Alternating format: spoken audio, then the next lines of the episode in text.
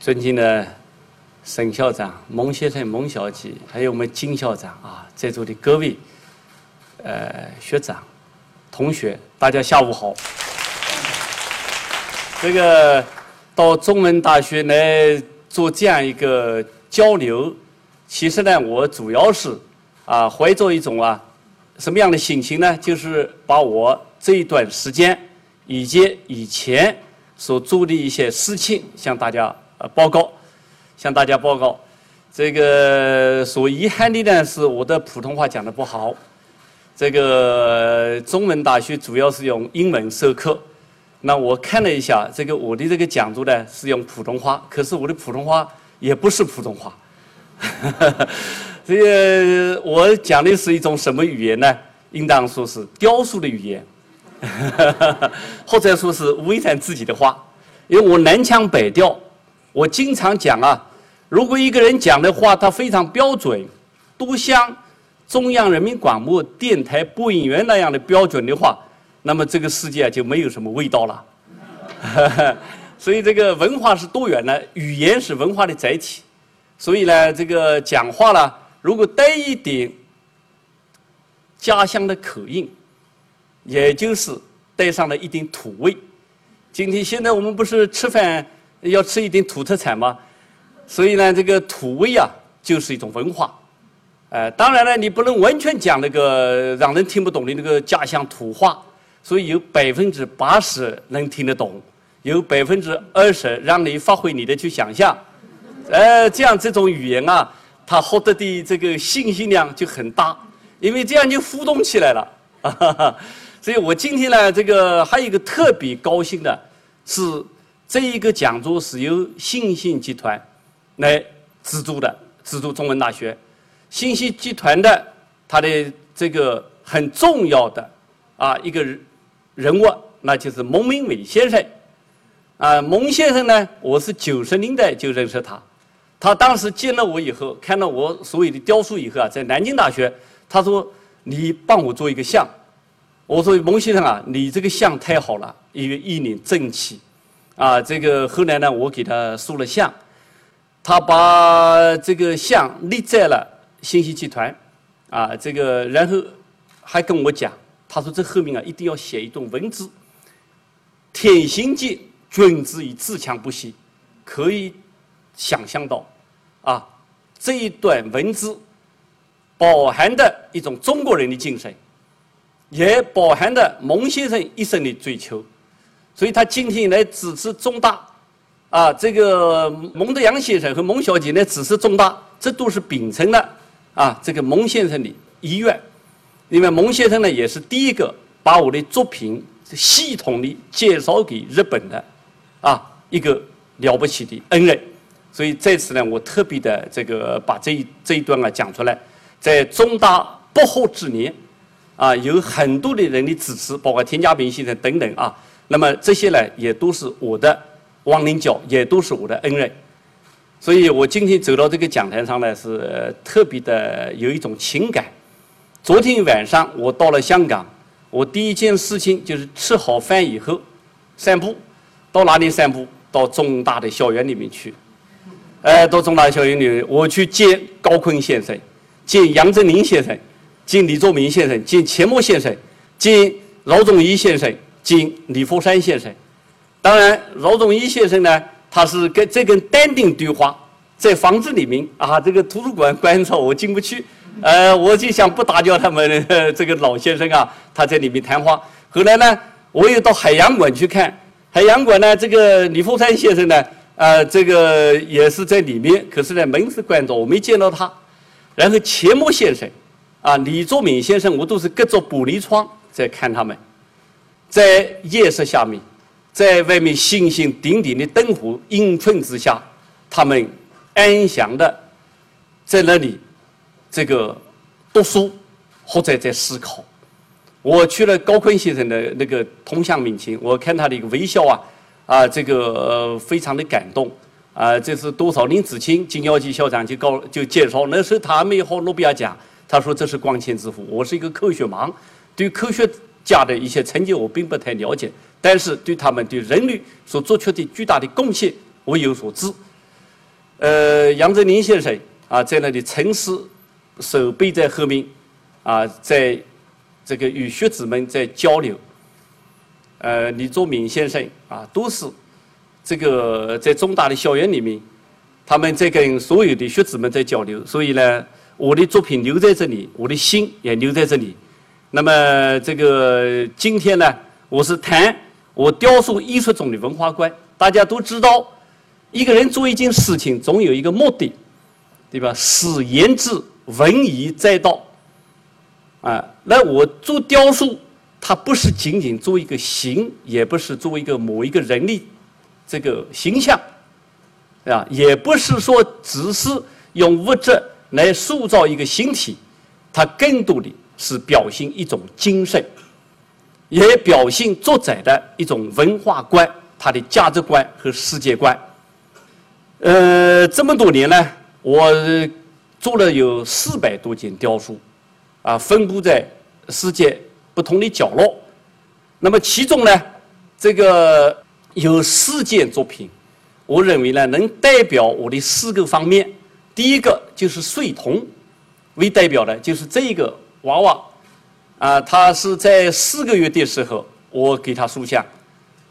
呃，它代表的我对人类最美好的一种情感的一种向往。荷兰女王看到这组雕塑，看到这一件作品以后，她说：“这个，她说吴为山先生所塑的儿童，他表现了人类最美好的情感。”啊，这是一个母亲所说的话。她虽然是一个女王，但是更代表着一种女性。所以，她从这个儿童的形象当中，感受到了一个艺术家、一个艺术工作者，啊，他对人类最美好情感的一种歌颂。第二，第二组我要谈的呢，是以老子为代表的人与天包容的这种哲学。第三个，我要强调孔子，它是人与社会、人与人之间和谐的一种关系。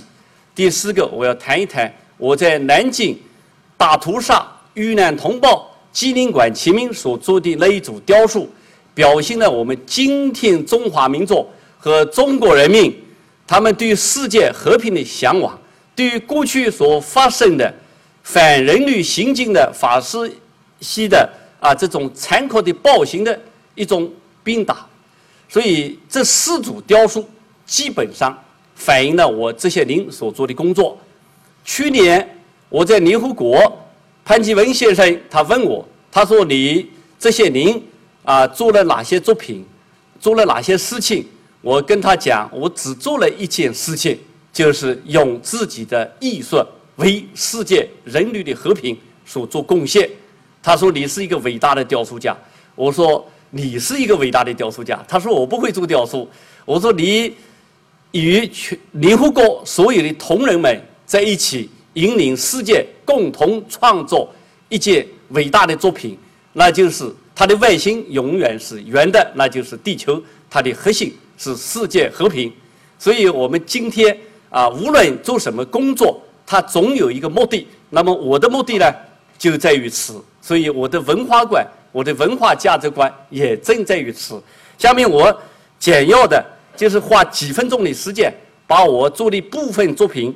给一个这个介绍，通过图片介绍。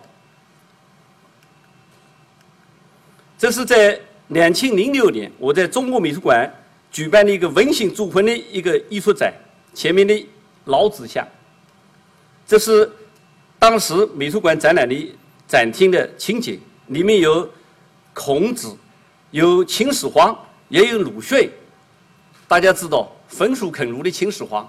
啊，在我的作品当中，他跟孔子在一起；鲁迅，新文化运动的旗手，啊，他也跟孔子在一起，等等，他们都包容在中国美术馆正厅的这个园厅里面，在一起向世界叙说他们的理想，叙说他们的文化情怀，也表达他们的价值观。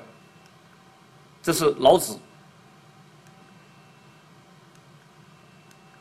这是在联合国对展呢。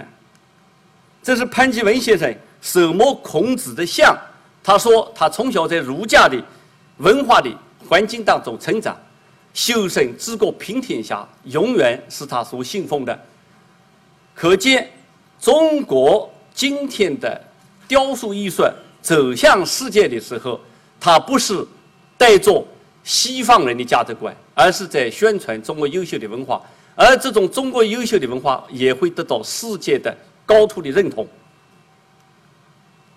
他说，这些作品蕴含的不仅是一个国家，更是全人类的灵魂。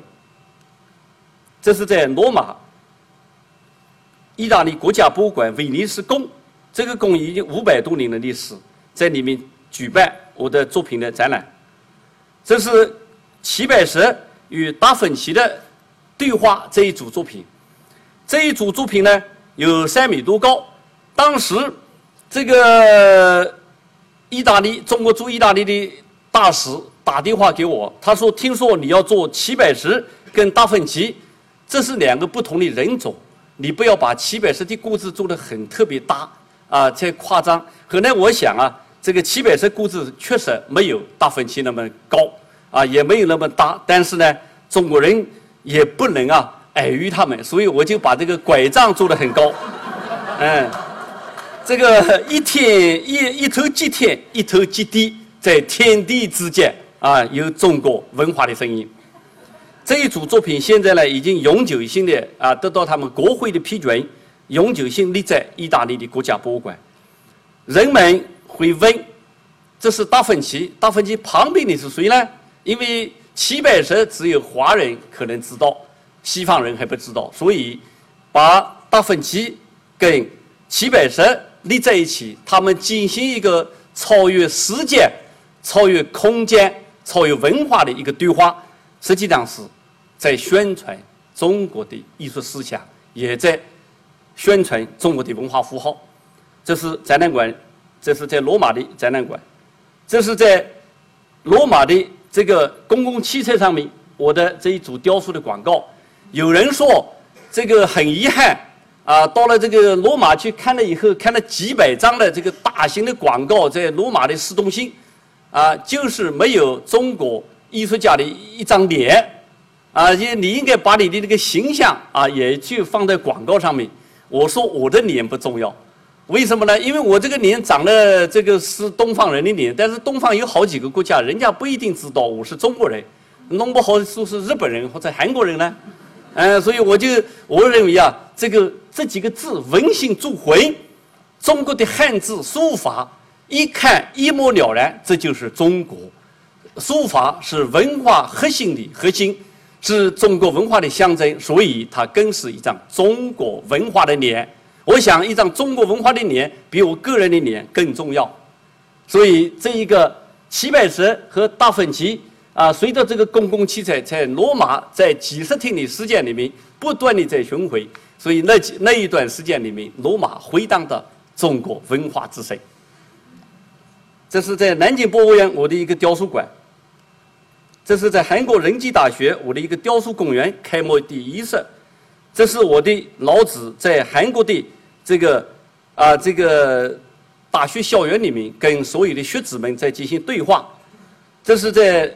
江苏无锡的太湖之滨有我一个雕塑公园，有三十二景，比较其中钱穆先生也在那里。钱穆是无锡江苏无锡人，他静静地坐在那里。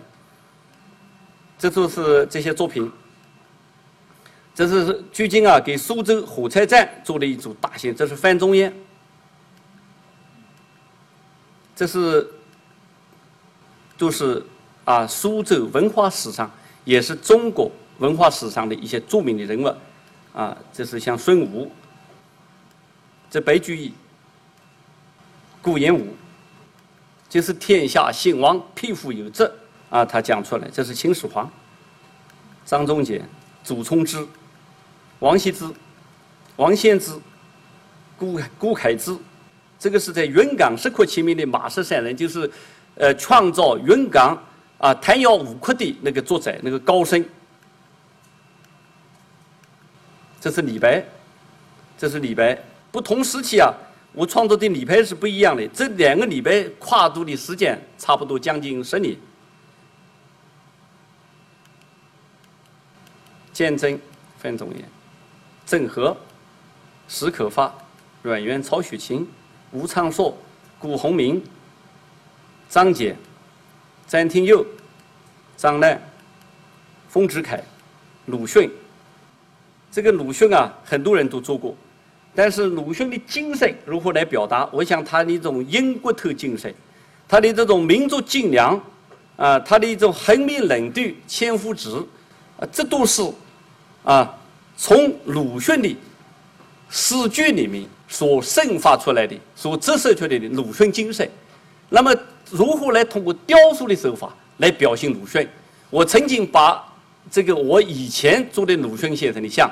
给吴冠中先生看，吴冠中先生看了以后呢，他说：“他说这个我看了很多的鲁迅像，没有一个做得好的，呃，也就是讲我的那个鲁迅像做的不好，呃，然后我就在思考，我问他，我说那熊秉明先生做的那鲁迅，那那那做的非常好，他已经因为熊先生他毕竟在海外啊，所以我后来在思考，吴冠中先生为什么愿意讲这么多人做的鲁迅像都不好呢？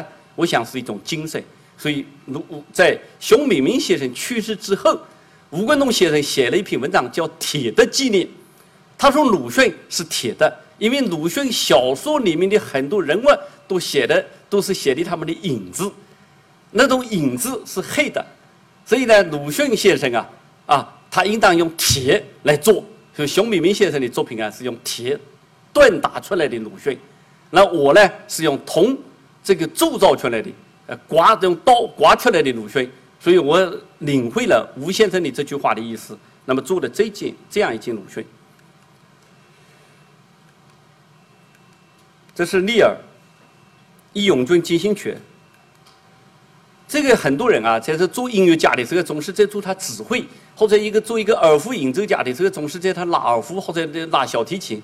但其实呢，啊，一个艺术家，一个音乐家，我们在做他的时候呢。就不要，一定要是让他去指挥。我想他在酝酿进行曲的过程当中啊，是具有魅力的，因为这里面蓄聚着一种巨大的力量。这是东方红的作者李有元，这是阿炳，就是那个耳泉音乐的作者。他这个二胡啊是刻在胸中的，他并没有拉二胡。哎，这个胸中啊是一个二胡，那个那个袖子跟衣服之间，呃，跟身体之间的这个交接处，把二胡的，就是这个杆子啊，把它画出来，就是做出来。是阿炳，所以后来，这是年轻，哦，不是，这是年，这个写错了，这是年轻零六年作品，啊，这是年轻零一二年创作的阿炳。这一件作品去年参加了联合国还有罗马的一个巡展，就是把它完全抽象出来。所以，意大利的这国家博物馆的馆长看到这个雕塑以后，他说：“你的雕塑和这个加克梅蒂和曼祖等意大利历史上的这些雕塑家啊，这个讲的语言很激进，啊，很激进，很就你是在用意大利语在讲话的，所以我们读得懂你的作品。我说你读得懂我作品当中的意大利的口音和某个单词，其实我真正的这个主导的语言是中国。”文化语言，这是冯友兰先生，这是这是一个化石一般的一个啊，这个呃这个哲学家，这是季羡林先生，这是梁漱溟先生，这是钱钟书先生，这是于右任先生，每一个作品都有很多的故事。这是黄炳宏先生啊，这个傅雷先生对黄炳宏大加推崇，在座的我们金金金教授啊，他是比较了解这个傅雷先生啊对黄炳宏先生的推崇。啊，这个，呃，现在我做的这个黄炳宏先生呢，啊，也是在中国国家的美术馆前面。这是曲炳宏先生，这是马三立，相声演员。这是林凤眠，曾经在香港啊，这个很长时间。这是李可染，这是国家美术馆呃画院请。这是潘天寿，这是石鲁，这是费孝通，这费孝通有一句话。从人民从乡村调查到人民大会堂议政，费老走过的是一条富国强民的道路。这是费孝通先生。这个杨振宁先生啊，看到这个雕塑以后，写了一篇文章，叫《到武威山的郑淳坡》，其中有一句话是这样写的：他说费孝通先生是国际知名的学者，我读过他的书，也听过他的演讲。吴为山所说的费孝通比真人的费孝通还像费孝通，这个什么意思呢？我就想啊，这么样一个大的科学家，他不长的这个语言里面，包含着这个深刻的哲理和他的推论，也就是他的逻辑的科学精神。他首先定位费孝通先生是国际知名的学者，然后他读过他的书，他对他的世界了解。第二，他第三，他又说他听过他的演讲。也就是说，他见过他的真人，这样他才有一个判断，最后得出结论，就是吴为山所说的费孝通比真人的费孝通还像费孝通。所以这么不长的这个语言里面啊，就是一个物理学的一个推算的一个公式啊。这是熊秉明先生啊，这是杨振宁先生，杨振宁先生，这是饶公，袁隆平，这个是。就是校长，呃，金校长问我的大卫李嘉图，这个是卢格，这是齐白石，这这是中国国家呃美术馆前面的齐白石像，这齐白石，这齐白石，这个胡须啊，就是文化，啊，上善若水啊，奔腾而下，啊，这个这这个湖水里面啊，就是一种啊，就是一种生生不息的文化资源，呃，这个美国夏威夷大学教授。安诺泽，他是这个翻译的一本《道德经》，他是个美国人，翻译的《道德经》。他在南京博物院的图书馆，呃，博物院里面看到了我做的齐白石，他一定要找到我。他就很好奇的问：“他说你为什么要做那么多的齐白石，而且做的那么传神？你跟齐白石之间有什么关系？”我说：“确实有关系。”他很激动，他以为跟我有什么血缘关系。我告诉他：“我跟他的关系，因为我们的木馆里面都流淌着中国文化的血液，所以。”这一个胡须就是源泉，就是源与流的关系。这个是齐白石跟他的画在一起，雕像跟齐白石的画在一起。这是齐白石在这个他的院子里面，在他自己的故居，所以基辛格访华，我就把基辛格请到了呃那里去看看我们的齐白石。这是我画的齐白石，这就是齐白石这个龙头拐杖比较高。这是我画的达芬奇跟齐白石的故事，他们两个在对话。这达芬奇，弘一法师，这是灵山寺，在中国美术馆前面的灵山寺。灵山寺跟黄美虹是师生关系。这个荷兰女王看到这个宁产子的雕像以后啊，他就讲，他说这个吴先生所说的老人是从中华五千年文化当中走出来的。呃，我想啊，这个一个人的长相是非常要长得好是很难的，为什么呢？要父母要遗传，对吧？女孩子啊，这个一般的在十几岁、二十几岁的时候是最漂亮的时候。你们知道男孩子什么时候最男人什么时候最漂亮？是九十岁的时候最漂亮。他把文化全长进去了，哎，所以要长到林山子那个嘴是很不容易的，那个眉毛也不容易的。他是一个像罗汉一样的，哎，就是费孝通。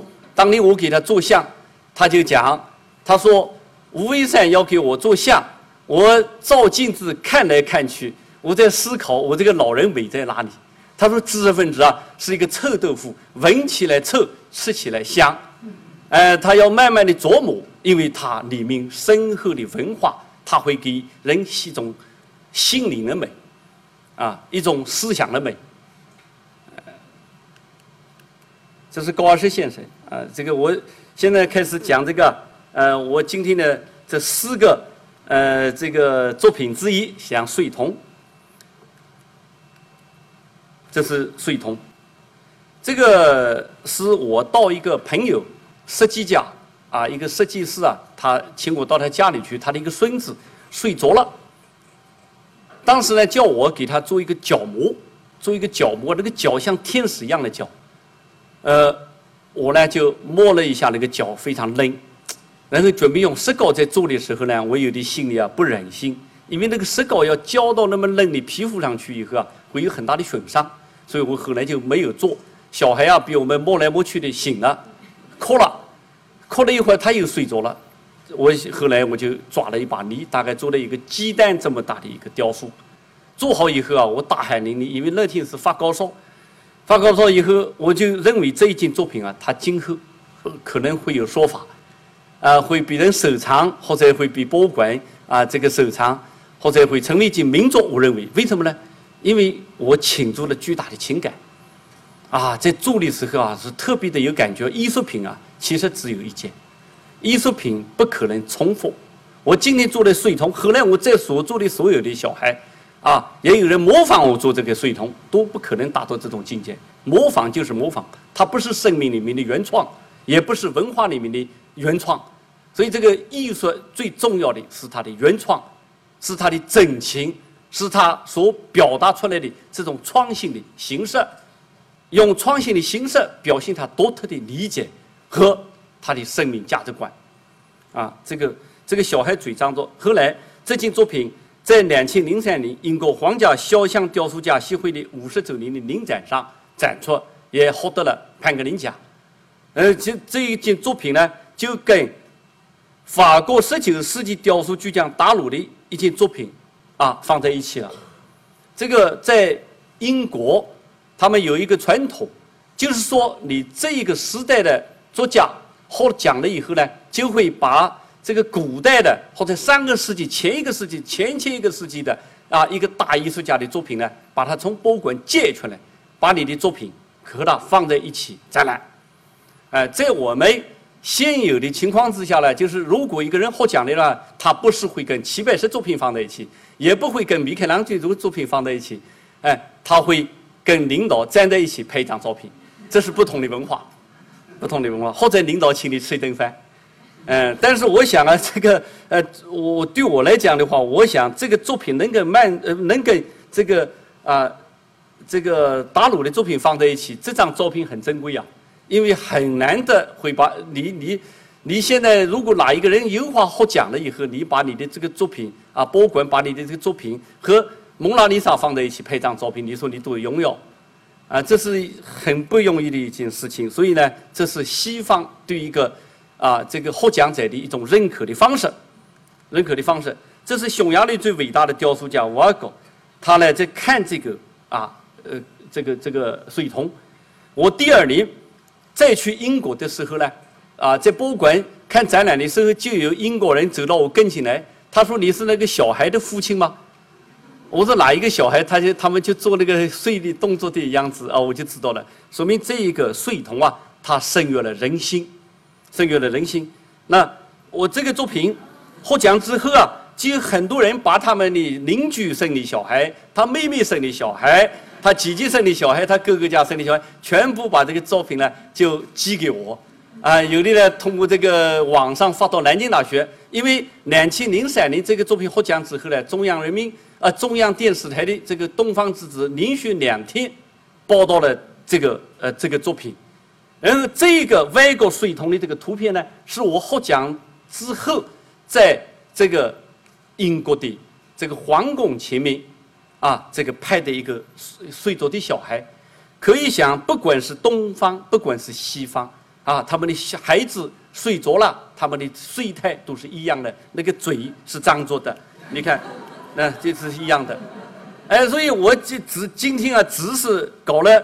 啊，这两张图片，一个中国的，一个是外国的，啊，这个人类的统领啊，有相同的地方，就像人类的早期的艺术、原始艺术也是有相同的地方，所以这种最本真的东西、最原始的东西，它是最真实的，也是最朴素的，啊，这是后来我在在这之前和在这我都做了很多的儿童，啊，这是用汉白玉做的一个铜。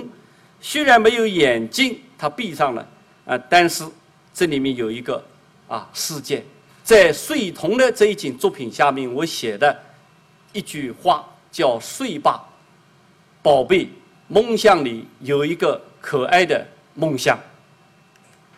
这是一个中国少女的形象，这是一个儿童的形象，母与子的形象，小背人，背的是希望，托的是未来。这是长辫子，这是春风，啊，这是以我女儿从幼儿园回来时候啊，给她做的一个像。女儿今年已经有二十六岁了，呃，这时候她只有四岁的时候给她做的二十多年前的一件作品。呃，杨振宁先生呢，专门啊在文章里面还专门写到这个春风给他的感受。这是我在访问台湾的时候啊，就是做的这个儿童们在跳舞的时候一个讲。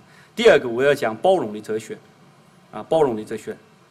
这个老子的思想是中国传统文化的源头之一，空的创意来源于老子的哲学思想。他认为天地之间有从无而产生，源源不断，生生不息，具有强盛的生命力。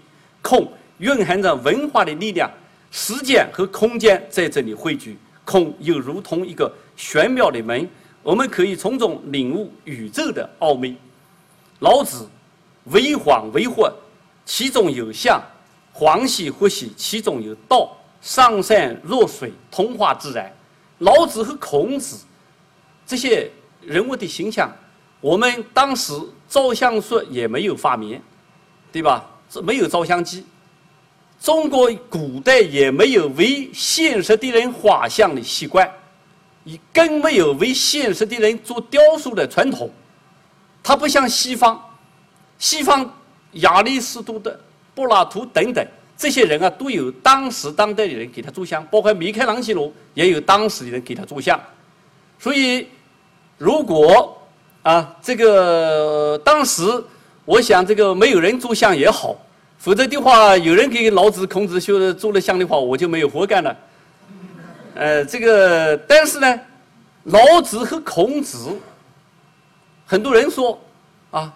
没有照片，你肯定很好做，你随便怎么做都可以。但是不是这样的，啊，老子要做出老子出来，孔子要做出孔子出来，不是那么容易的。呃，因为我们做古人的时候，要成功，只有一点，就是你不看他字底下的名字，看到作品的时候，你会想到命命题，这是最根本的。所以要把他的精神世界做出来。那老子是什么呢？这里我是做了一个虚怀若谷的一个老子，这件作品有十八米高，十八米高，里面像一个三国一样的虚怀若谷，也是一个穹隆，是一个伟大的自然，是一个哲学的空间，啊，这里面这个刻满了《道德经》，叫满腹经纶，满腹经纶，这是我在书老子的时候，这一件。那老子的这个头啊，光头部就有这么大。这是在一个这个穹窿里面啊，一个山崖里面，这是老子。所以这个老子呢，他跟书法的空是一样的，啊，如何来产生一个哲学家？如何来产生一个历史文化名人？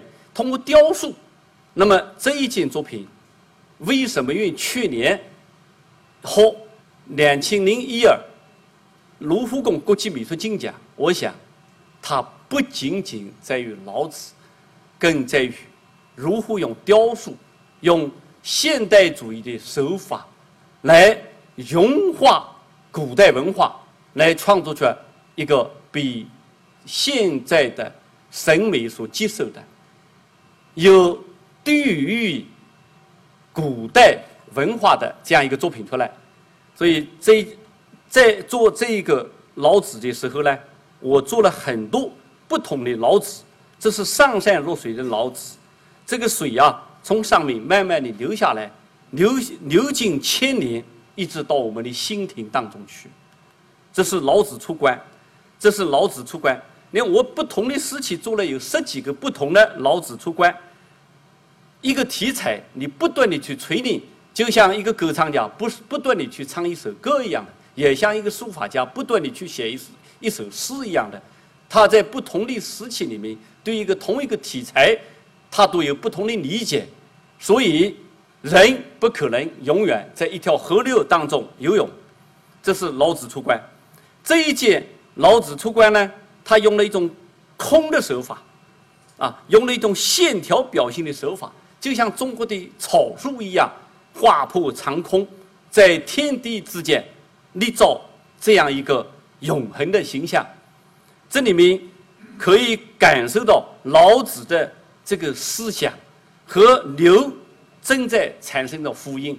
牛是好像还没有听得懂老子所讲的话，他的头、他的耳朵正竖在那里在听，所以牛和老子之间啊，在天与地之间，在虚与实之间，在有与无之间，他找到了一个很好的对应。这是老子。那么这一件作品呢，是我两千零一二年根据以前创作的这个老子像重新进行了一个创作，啊，重新进行了一个创作。虽然它的造型啊都是一样的，但是呢，它的手法上面有微妙的变化，我更加锤炼提炼了，更加简洁。所以这件作品呢，获得了这个呃国际美术金奖。在意大利展览的时候。大家知道，西方人喜欢用善于用工具来进行劳动，他们也善于创造工具。那么，在意大利的国家博物馆这样一个啊展览场地，它有很好的这个装卸的工具，有很很多布展的工具，但是他们没有用。他们这一些这个意大利人啊。怀着对老子的敬重，几个人把老子抬上了这个展台，所以在这瞬间，我把这一张照片给拍下来。所以，只要是人类思想的进化，只要是对人类的文明发生过作用的伟大的人物，不管是东方和西方，他都会受到人们的尊重。这是老子，这个雕塑呢有七米多高。在长春，江苏呃，这个中国的长春啊，北边啊，有这么样一个头像，那是个世界雕塑公园，有罗丹的思想者，有罗丹的思想者。我说这是中国的思想者，这是潘基文为这个展览所提的“上善若水”。我为什么要把这个来打出来呢？就是一个世界政治的领袖，他用中国哲人的语思想语言。用中国传统的文字和书法写出来，送给一个中国今天的一个艺术工作者，可见中国文化在世界的影响。所以我们不能妄自菲薄。香港中文大学“中文”这两个字就是很了不起的两个字，所以我们大家要珍惜。我们在用英文在讲课的时候，我们也也要允许用中文讲课。也要允许讲不标准的普通话来讲课。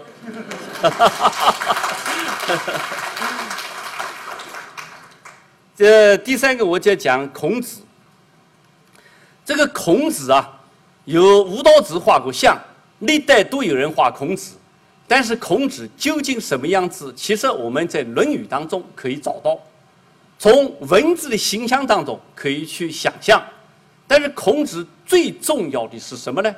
我想有两点，第一个，他给中国文化乃至世界文化树立了一个伟大的丰碑。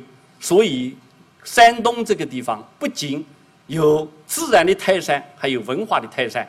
所以，这是一个最重要的特征特点。我在说孔子的时候，就避免了把他的所有的那些啊春秋战国时期的语文怎么做。啊，他的这个结构什么样子？这些我都抛弃了，我就做了一座山。第二点，孔子最重要的是他的仁爱思想，有了仁，有了爱，才有了和，才有了和。所以今天我们讲和谐社会，讲世界和平，都要从孔子那里寻找思想的源泉。所以这两点是我创作孔子的核心所在。这可以看到，这个孔子的背后就像一个无字碑。当时放在国家博物馆的北广场，面对着长安街世界川流不息的人群。我们走出国家博物馆的时候，看到的是孔子的背影。如果你要按照现实的生理结构做出来的背影，那就是看到他的这个后后身后半身子呀，并不那么雅观。所以呢，我就做了一个碑，啊，这是这个孔子的啊，作为一个文化之辈存在的孔子，对人的价值之评述，往往要推远到一定的时空。当我们遥望一个历史的背影，被悠然会追问他给这个世界照亮了什么？对于孔夫子，我们可以说，他对一个伟大民族的深层心理、伦理道德产生了久远的影响。而这个孔子虽然是一个一座山，啊，我们不能望其项背，但是我们在塑造的时候，主要要通过可以感受到的一种体。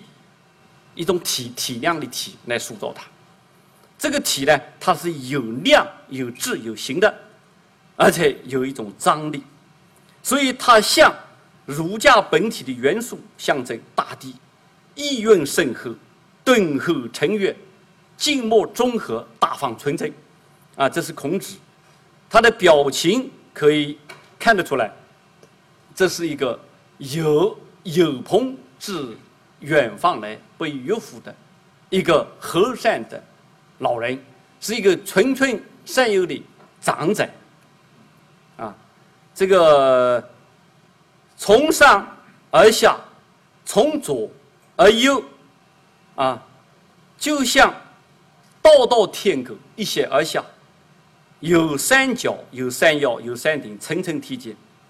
孔子命含春风，满怀慈爱。志在人乡，巍然山顶。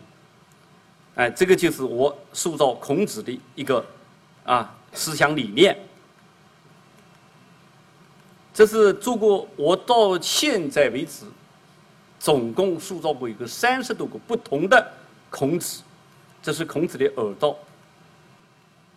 我写了啊，说了孔子以后啊，我写了四句话。啊，这个不能叫诗歌了，叫法古之法，始成法；兵法、求法，我为法；法有有法治无法，方得法中之真法。这是最近正在创作的一个二十一米高的孔子的雕像，二十一米高的孔子雕像。这是在英国菲兹威廉博物馆在剑桥啊，呃，立在我的孔子的像。这是在意大利，中国驻意大利大使馆立的孔子的像。这是孔子问道于老子，这个在世界巡展。最近这一组雕塑又立在韩国的奥林匹克公园，在首尔。这是孔子。最后我要讲，啊，我们的人，我们的爱，在国家没有消亡的时候，在世界还有意识。形态的很大的差异的时候，在世界还有野心家、野心家、侵略者在有扩张阴谋的时候，我们的人和爱不是无原则的。所以，为什么原因？南京大屠杀遇难同胞纪念馆要进行扩建，就是因为要记住这段历史。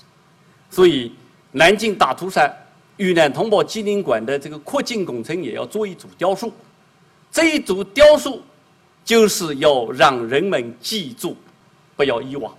有一件事情令我很感慨，就是报纸上登出来有一帮歌星、球星，啊，就是比大家所崇拜的那些明星啊，喝着矿泉水，带着笑容，在南京大屠杀遇难同胞纪念馆的。这个死难同胞的墙名字墙前面，在那里笑，这是报纸上登出来的。我想，这最大的危机不在于这个笑，最大的危机是我们忘记了历史。所以，居安思危呀，群而不亡亡，治而不亡乱，哎，安而不亡危，这是。中华民族到了最危急时候的啊，这样各个里面所表现出来的一种声音，所以我想在任何时候，我们都不要忘记历史。但是在大屠杀纪念馆前面雕塑如何来做？有人建议我用日本兵来屠杀中国人的那个长命啊，把它做出来。我说这个绝对不能，为什么呢？因为照片上历史的一些所有的资料都已经证实了这一点。我们的雕塑要强调的是和平，啊，我们今天的立足点要站在世界的立场上，要站在人类历史的立场上，要更要站在未来的角度来呼呼吁、呼唤世界的和平和繁荣。那么，这个我在创作的过程当中呢，我就分了三个主题。第一个是家破人亡为主题的一个母亲抱着死去的孩子；第二个就是用逃难一组民族同胞在遇难的同胞在向前逃难，在放在这条路上，啊，就是这个啊，把它置于这个进走进大屠杀纪念馆的这条路上。第三个就是做了一个冤魂的呐喊，就是一一只手指向苍天。他在发问：“啊，为什么？”所以这三组雕塑组成了一个完整的一个雕塑群。他们在这个视觉上、在心灵上、在艺术手法上、在表现的内容上，都来为烘托南京大屠杀遇难同胞纪念馆的这样一个气氛和氛围啊，来做这个铺垫。让人们走进这个馆的时候，他们没有笑容，他们会走进历史，会带着思考、反思，啊，这个来看待二次大战当中这样一件事情。这组雕塑做好之后，不少的日本友人在那里流下了眼泪，因为他的内心世界。是为死难的同胞来奏上安魂曲。我们现在看看这一组雕塑，这些啊屠刀之下的森林，这些无辜的平民被杀害，这已经铁证如山。所以这一组啊，这是一个这个。大屠杀纪念馆的这个外形，在它的地啊，在这些地方啊，散落着这这是一组逃难的，逃难的，这是一个家破人亡，一个雕塑，一个母亲啊，这个祖国母亲的蒙难，这些脚，这些这个孩子啊，这个孩子啊，他已经死了，但是他还得到余温。啊，那个身体还是软的，还没有冻僵。这是头呢，每一每一个雕塑下面都有一首诗啊。这些手的动态，它痉挛了，他在人在在这个求生的那一刹那，他的心灵的那种震颤、那种恐惧啊，在这个手当中表现出来。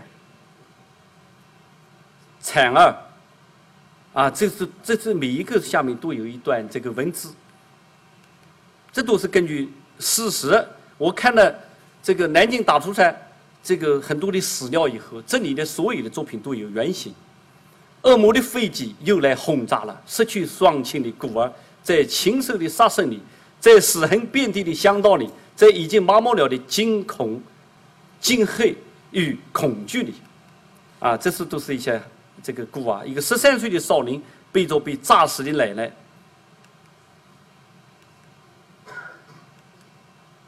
八十岁的老母亲啊，赶快逃离这恶魔的血腥。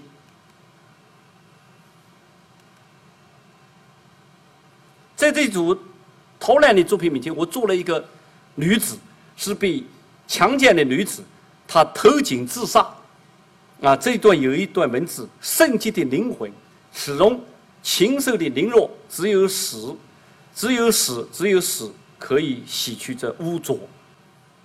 在这么样一个庄严肃穆的地方，在这样一个历史，这个历史历史的这个纪念地，啊，用一个裸体的女子来表现一种灵魂的存在，而且这一组作品。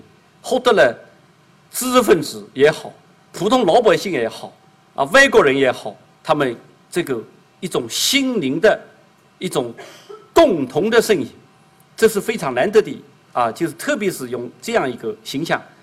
我要讲的这一组形象呢，是一个非常特别的。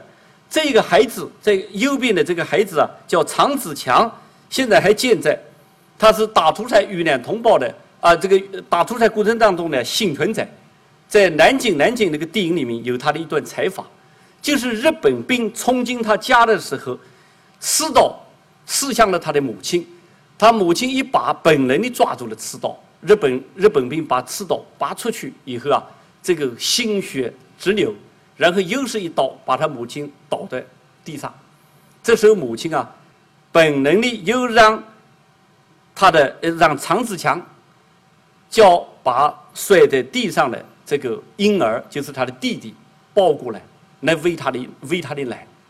最后，当然可想而知，血水、泪水、鼻涕啊等等融在一起。最后，收尸队的人在红十字会在收尸的时候啊，他的母亲和他的弟弟啊是完全是冻凝在一起。当时是十二月份。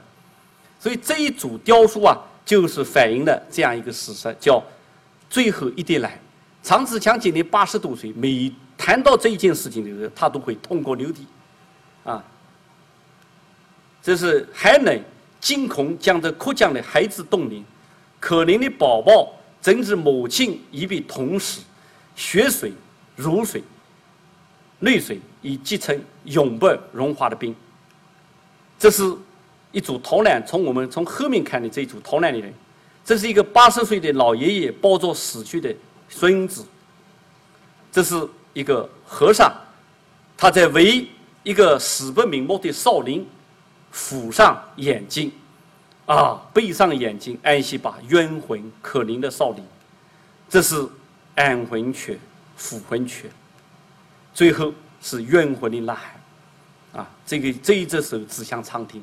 这一这一个雕塑有十五米那么高，也形成了南京大屠杀遇难同胞纪念馆的一个入口的门。